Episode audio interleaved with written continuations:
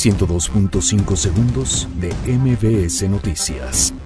La DEA incluye en la lista de los 10 fugitivos más buscados a Jesús Alfredo Guzmán, alias Alfredillo, hijo de El Chapo Guzmán. Diputados de Morena aportarán 45 mil pesos cada uno al fideicomiso por los demás. INE oficializa pérdida de registro del PES y PANAL. Senado cancelará 15 de 22 viajes al extranjero como medida de austeridad. Enrique Graue firma pliego petitorio de alumnos del CCH Azcapotzalco. Fuertes lluvias dejan inmuebles y vialidades afectadas en la Ciudad de México. Pobladores de Otumba intentan linchar a policías en el Estado de México. Huracán Florence sigue siendo considerado extremadamente peligroso para la costa este de Estados Unidos.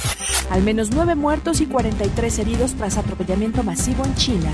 México enfrentará a Costa Rica y Chile en fechas FIFA de octubre. 102.5 segundos de MBS Noticias.